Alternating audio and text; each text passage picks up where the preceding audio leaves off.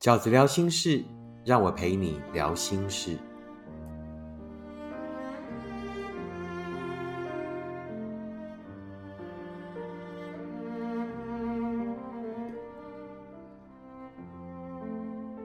大家好，我是饺子。今天在饺子聊心事里，要跟大家聊的题目是渣男渣女的十大特征。渣男渣女的十大特征。在这里，我要先理清两件事哈。第一件事是说，呃，我一开始其实定的题目是渣男的十大特征。那我一直觉得，其实男女的概念是互通的。饺子的书也是如此哈。那不管我是用男他、女他这样子，其实其实很多概念都是互通的。但是当我公开了这个题目之后呢，就是公告了这个题目之后，我马上就收到了呃，起码两三位男读者的这个来讯。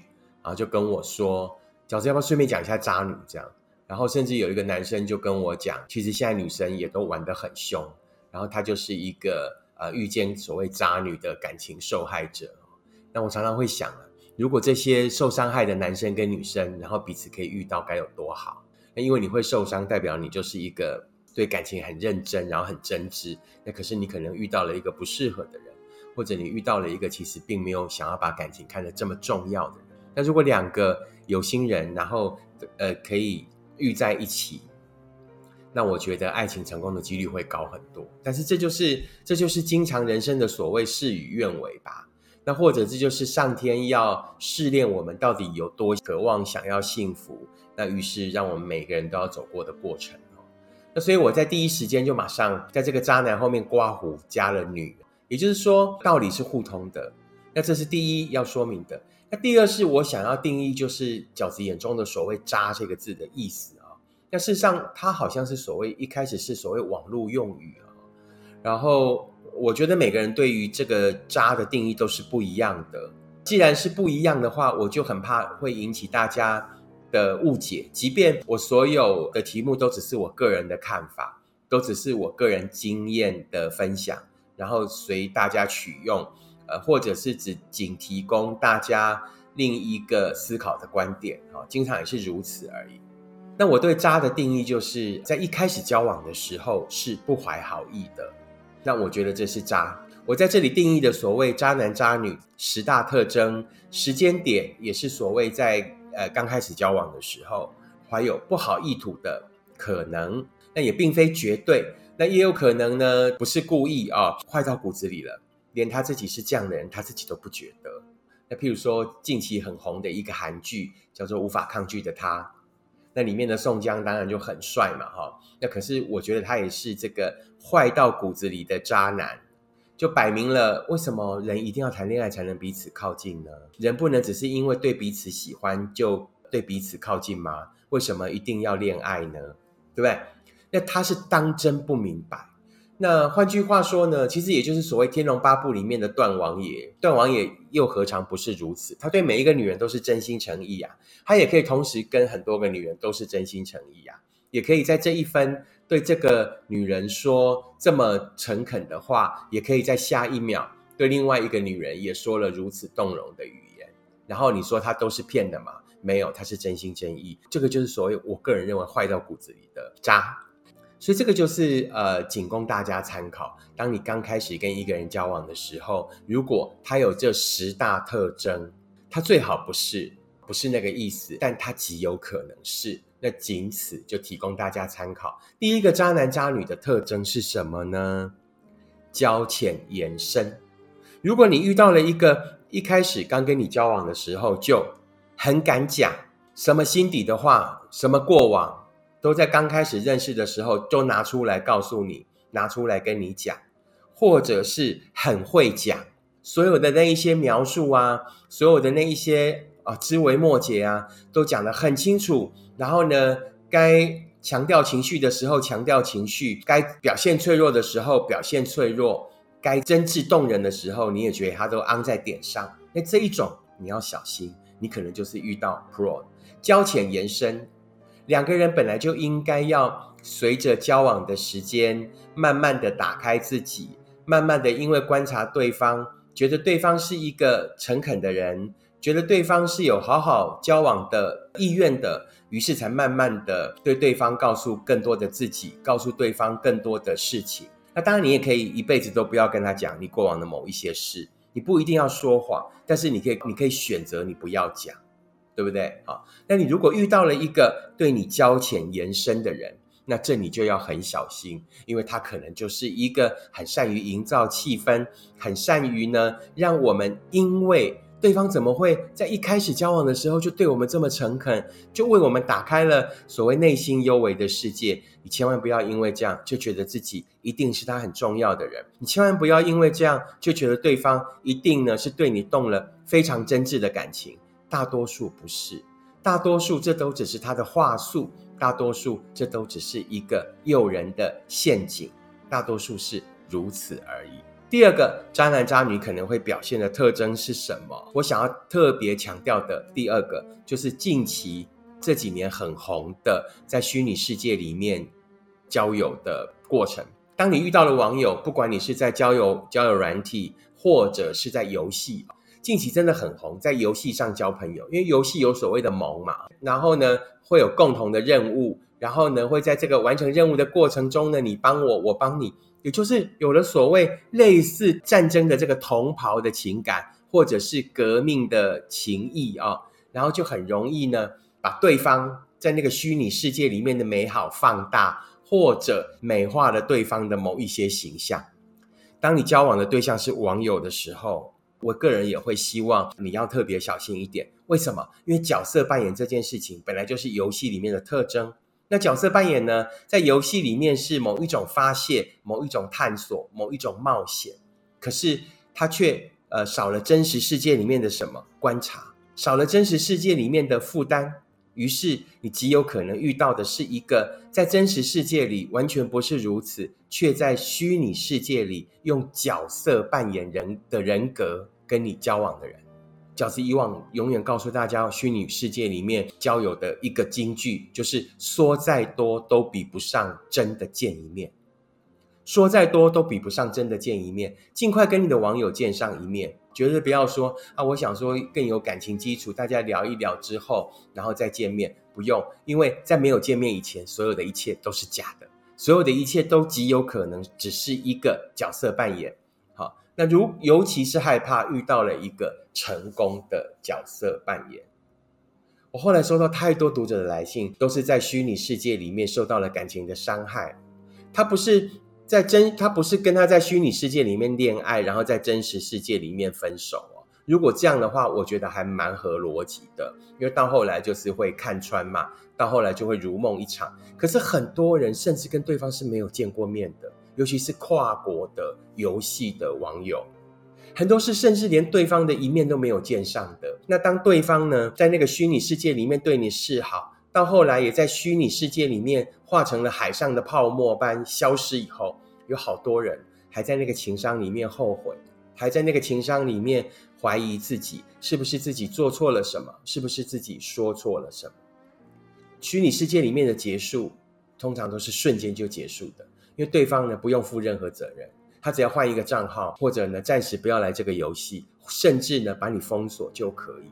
这是全世界最容易说再见的方式，不是吗？所以你又何必在这种虚拟的世界，为了那那个所谓海上的泡沫，所谓这个沙漠里的海市蜃楼，所谓从来都没有真实发生过的幸福，而觉得遗憾，而觉得伤心呢？第三个饺子觉得渣男渣女可能会有的特征是什么呢？就是一开始就对你好到爆。饺子以往写过一篇文章，一开始就把你当成公主的，通常不会是你真正的王子。为什么？一开始就对你好到爆的人，根本就不合逻辑啊！我才刚开始跟你交往，为什么要对你好到爆？因为罗曼史或者是典型的爱情电影里面，男生都会对女生好啊。是的。有可能对方是一个拥有好教养的男生，但绝大多数他只是一个角色扮演而已。你说啊，会有人以取悦别人为乐吗？有的，而且很多。为什么？他想要扮演一个情圣的角色，他对于爱情的渴望，他对于在爱这件事情里面，他只想要扮演一个这个好像突然出现的王子，然后呢，让自己这个表现的很好，然后让对方很开心的样子，呃，不止你爽而已，他自己也很爽。那可是呢，这个通常就是高潮过了就过了。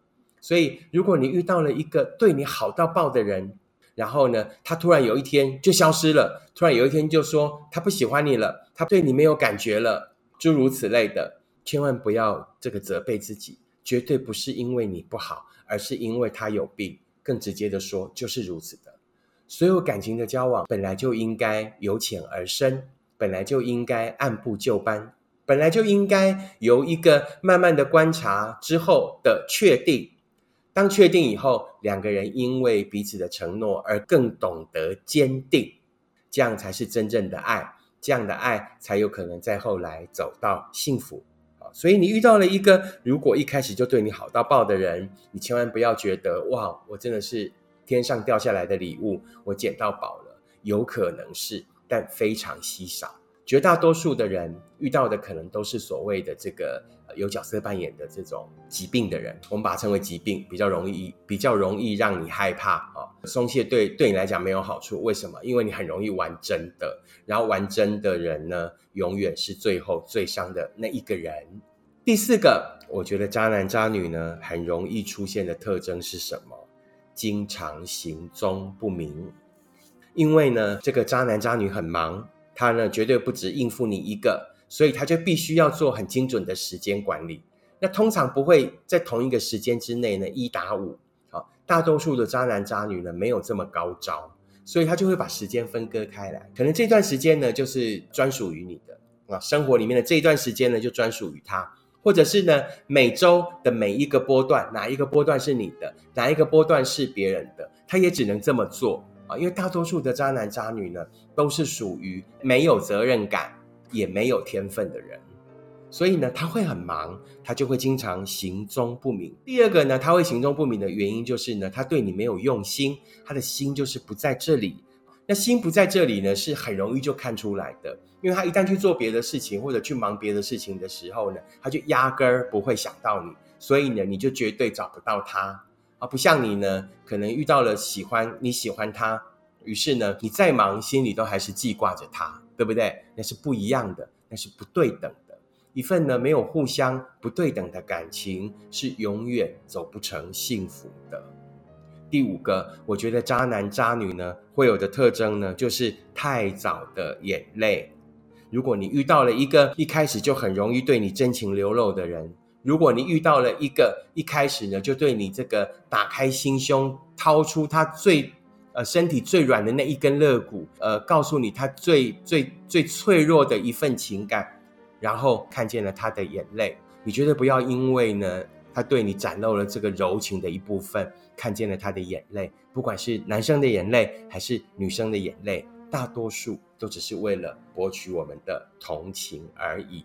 这些眼泪呢，就很容易是他呢对你设计的某一些梗铺的一些梗，他的努力，他的这个事与愿违，然后他在他坚毅的表象的背后的所谓真情流露，这个其实在一开始交往的时候，如果一个人让你看见了，你都要非常的小心。第六个渣男渣女会有的特征是什么呢？就是临时出状况跟你求助。那通常这种跟你交往刚开始交往会临时出状况跟你求助的人呢，一开始一定会铺一些梗。那看这个剧本是他他是怎么写。那但是一定会让你觉得有一个特质，就是呢，他是一个努力的人，他并不是一个好吃懒做的人，他对他的人生是有梦想，他始终是一个为了他的梦想而努力奋斗不懈的人。那这个梦想呢，可能是事业，也可能是他的人生目标啊，也可能是他的某一些情感的想望。那之前跟大家分享过一个近期我就遇到过的这个呃所谓临时出状况哈，来给你求助的案例哦。近期遇到两个，好，第一个就是之前跟大家分享过的一个台湾的男生，然后遇到了一个香港的女生，在网络上认识的，没有见过面。那这个女生呢，就铺的这样的梗哈，他们一定会铺一个故事的梗，就是呢，她有一个交往多年的男朋友，然后呢，他们其实感情一直有一些问题，是即将要分手了啊。那于是这个女生呢，铺了什么样的梗？第一呢，她即将分手，那意味着你可以跟我交往，而且我现在的状况是脆弱的，需要人家安抚的啊，博取同情。但是同时也在告也在告诉对方，我也还没有断我的后路哦，我也有可能哪一天跟你 say goodbye 的时候，我有可能回到我男友的怀抱里，对不对？所以呢，就让对方有了一个所谓的假想敌。那于是呢，突然有一天，这个女生啊，啊，就跟这个男生交往了一阵子以后，突然有一天就跟这个男生说：“那我始终将来是有两个梦想，第一就是我想要找一个好的人、对的人，我想要成立家庭，因为我对家庭有一个很大的梦想。那第二是呢，呃，我想要买房子哈，我是想要努力买一栋这个所谓自己的房子的。然后呢，我觉得你不适合我，那我们就这样好了。为什么？我们离太远。”那于是这个男生就哇写信来问我哈，就说他一心一意想要去见这个女生一面，可是呢家里的人是非常反对。那为什么反对？因为那个时候是台湾的疫情还好，可是香港的疫情很严重的情况下，这个男生呢还是执意要前往见这个女生一面。他最后写了一封信来问我哦，那我就跟他说啊，那我觉得你如果去见这个女生。呃，你就惨了。那两个原因，第一是呢，一个不在乎你冒着染疫的风险来香港跟我见上一面的人，那这个人你觉得他有很很体谅你吗？那第二呢，这个人接下来要成家啊，要结婚，要买房子，那个是跟你相爱很久很久以后的事情。他为什么现在要跟你说？你现在急着去跟他见一面，然后他也也不反对的的这个前提是什么？见了以后相爱了，他就可以从你这边拿钱啊，对不对？其实这个这个就是很典型的网络金光党的例子。第二个就是我近期收到的一封信，就是呃台湾的一个女生，然后喜欢上了一个越南来的移工的故事。那她最感动的事情，就是因为她其实是一个有家庭的女生，她觉得这个越南移工让她最感动的就是他对她的好啊。譬如说，她有一次就是去买鞋子啊，试鞋子，啊，结果呢，才刚套上去，那个越南义工就马上蹲下来帮她绑鞋带，深受感动。我心里想说，这件事情会很难？当我真心想要骗你的钱的时候，只要蹲下来帮你绑个鞋带，然后出来玩的时候用一些简单的动作对你好，这有很难吗？对不对？可是重感情的人，可是这个高敏感的人，可能就会把这些好放大。千百倍啊！当然到后来，他就是他说他买了很多礼物送给那个男生啊，哦，然后可是最后这个男生还是离开他，他很伤心。那对我来讲，这个其实就是你在交往的时候，那对方会临时出一些状况求助。当然你说你是自己想给也 OK，好，但是你如果是一般正常交往，然后如果是一般呢，这个跟你想要好好交往的人，事实上看你这样子不断的买礼物或者或者做什么的时候，也会替你心疼。那也会告诉你说，其实你真的不用一直买礼物给我，或者怎么样。换言之，我想讲的是，一个真心想跟你好好交往的，他一定是愿意同理心，一定是一个愿意替你想的人，而不是一个努力要从你身上榨出东西来的人。那你如果一开始跟一个人交往的时候，这个人就会临时出了一些什么状况，然后要跟你周转的时候，那你就要小心，你可能遇上的就是渣男或者是渣女了。第七个渣男渣女的特征是什么？讲一些外星语。什么叫外星语？就是你听不懂的逻辑，你想不通的道理。因为我不是外星人，所以我很难模拟外星语。好，我试着想想看，可能读者来问我的。好，前阵子我可能收到一个读者写来的信，就是说呢，他刚开始跟一个男生交往，那这个男生就跟他说呢，呃，我们接下来如果说对彼此有感觉的话，他是不反对成为男女朋友。但是呢，只能尽量保证不绝对，呃，这个承诺他一定不会跟别的女生发生关系。那这个读者就来问我，这个女读者就来问我，她说：“哈，这不是很基本的吗？为什么他要这么说？典型外星语，就是一个不想负责任的开始。那或者呢，我以前也遇过这个刚跟男生约会的女读者，然后她跟我说，呃，那个男生跟她讲啊，在约会第二次就对她提出这个。”需求啊，那讲法就是说呢，去探索彼此的身体也是交往的一部分。那如果呢，探索彼此的身体都很满意的时候，就会更构成将来呢更继续交往的理由。那这种都是外星语。两个人一定就是按部就班，然后呢诚心诚意，先了解彼此的内心，跟了解彼此的价值观。那你如果觉得不错啊，两个人也很适合，之后很多事情再让它呃合情合宜的发生。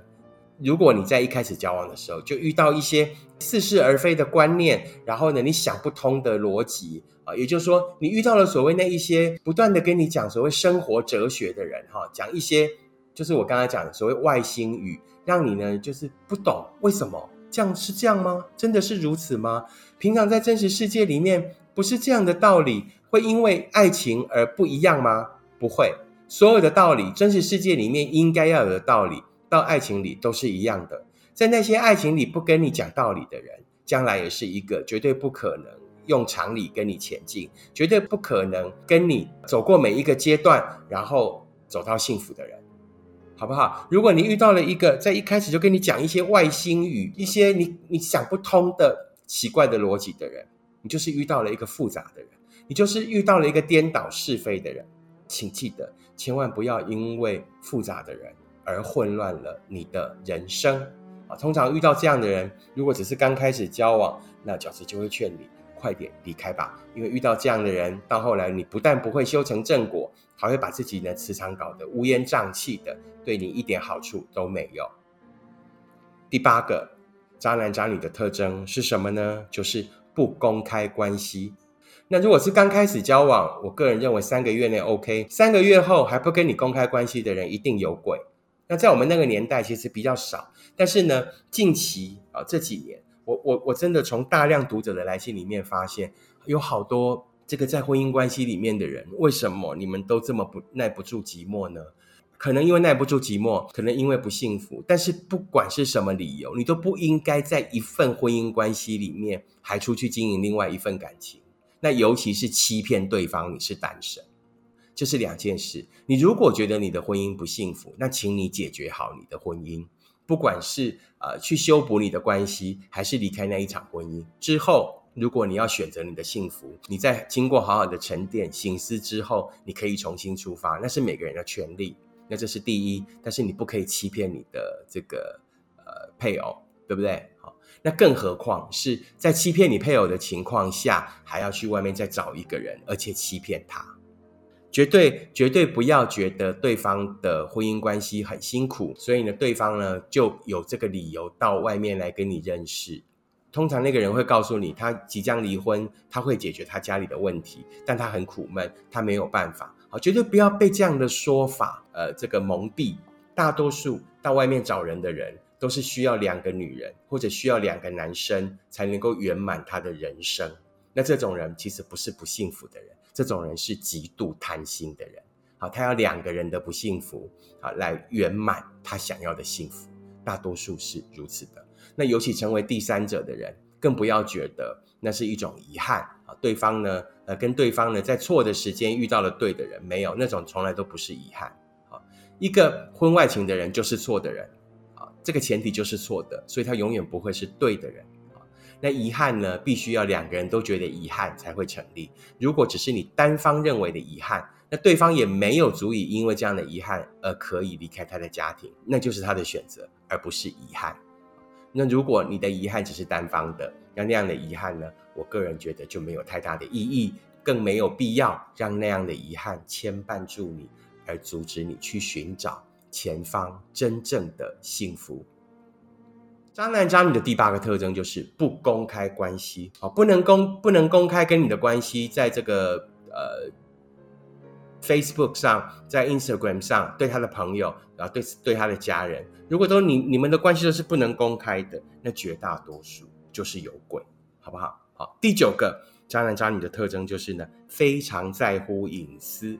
那什么叫非常在乎隐私？一开始交往就跟你摆明了，就跟你呛明的哈，我是一个很讨厌人家窥探我隐私的人啊，不可以看我的手机，那不可以怎么样怎么样怎么样啊？那当然我们会尊重对方的隐私，但是如果对方是一个非常强调隐私的人的时候，你心底其实要有一点警觉性。大多数啊不能打开的所谓潘朵拉的盒子，就是他的手机，大多数的秘密都藏在手机里。为什么现在现代人离不开手机？手机太方便了，几乎所有的事情都可以在手机的平台上完成。这第一啊，那第二就是呢，这个渣男渣女实在太忙了，他们太依赖手机了，所以呢很难。好，那个真的技术很好的，可以把所有罪证湮灭的人太少了。他们怎么可能对？呃，他们如果可以对一份感情这么用心哈，那大就是这种 pro 级的渣男渣女很少。那大多数都是对感情不用心的人嘛，所以经常漏洞百出。那最大的洞就会在手机里。所以你如果遇到了一个一开始就跟你一直跟你跟你呛明说我是一个很在乎隐私的人，最讨厌人家窥探我的人哈，那这个你心底也要有一些警觉性。他可能真的很在乎隐私，但绝大多数是因为他有天大的秘密正在隐瞒着你。最后一个渣男渣女会有的特征是什么呢？就是很早就想要你的身体。那我觉得男欢女爱呢是合情合理的啊。如果你一开始也是冲着男欢女爱而呃去呃跟这个人认识，那我也不会阻止你。这本来就是人的自由啊。那我常常觉得，所谓开放性的性关系，那也是呃你的自由啊。但是如果你是真心想要经营一份感情的时候，那我会觉得，大多数在一开始的时候就想要你身体的人，都是不懂得尊重你，而且极容易在得到你的身体以后就结束这一份关系。那并不是要你用身体去 hold 住一份关系，绝对不是，而是你可以从这个男生一开始的时候，懂不懂得尊重你的身体权，懂不懂得呃，把两个人之间这个做爱这件事情呢，当做是呃。一种灵魂的升华，一种更深的探勘。基本上，我觉得尊重是所有这件事情的前提。一个懂得尊重你的选择，一个懂得让时间去让你判断这一份感情要不要继续走下去的这个人，才是你真正要在这条幸福幸福的路上去寻找的 partner。以上十个很快的 review 一次，就是饺子觉得啊，如果你遇到了这十种人，在刚开始交往的时候，那你可能要稍微有点警觉心一点啊。第一呢，交浅言深的人，好，在跟你感情还没有什么基础的时候，就很敢讲、很会讲的人。第二呢，网友啊，或者是在游戏软体上认识的人，这个都要小心一点。第三，一开始就对你好到爆的人。第四，经常行踪不明。第五，太早流露的眼泪；第六，临时出状况求助；第七，会讲一些外星语；第八，不公开你们的关系；第九，非常在意隐私；第十，很早就想要你的身体。最后一个要补充叙述的是呢，有一些读者，当他在确定对方可能是渣男的时候，他就会继续问我：饺子，那这个渣男或渣女有没有可能会改呢？你如果需要一个很直白的答案，那我会跟你说不会，大多数都是不会的。那你如果要一个比较科学的答案，那我就跟你说会啊。那就好像呢，我举一个例子呢，就是你如果在大雨的下大雨的时候，你站在大雨中，你会不会被雷劈到？会啊，但是几率怎么样？极低，非常低。所以呢，你几乎是可以把那个几率就省略了。大多数的渣男渣女呢，是都不会改的。那你说啊，所以那些呃渣者恒渣嘛，大多数是。那你说那些渣的人怎么办？我说，那那些渣的人就是要烘托幸福的可贵，那些渣的人就是要烘托你，就是要烘托你真正应该去找的那一个人。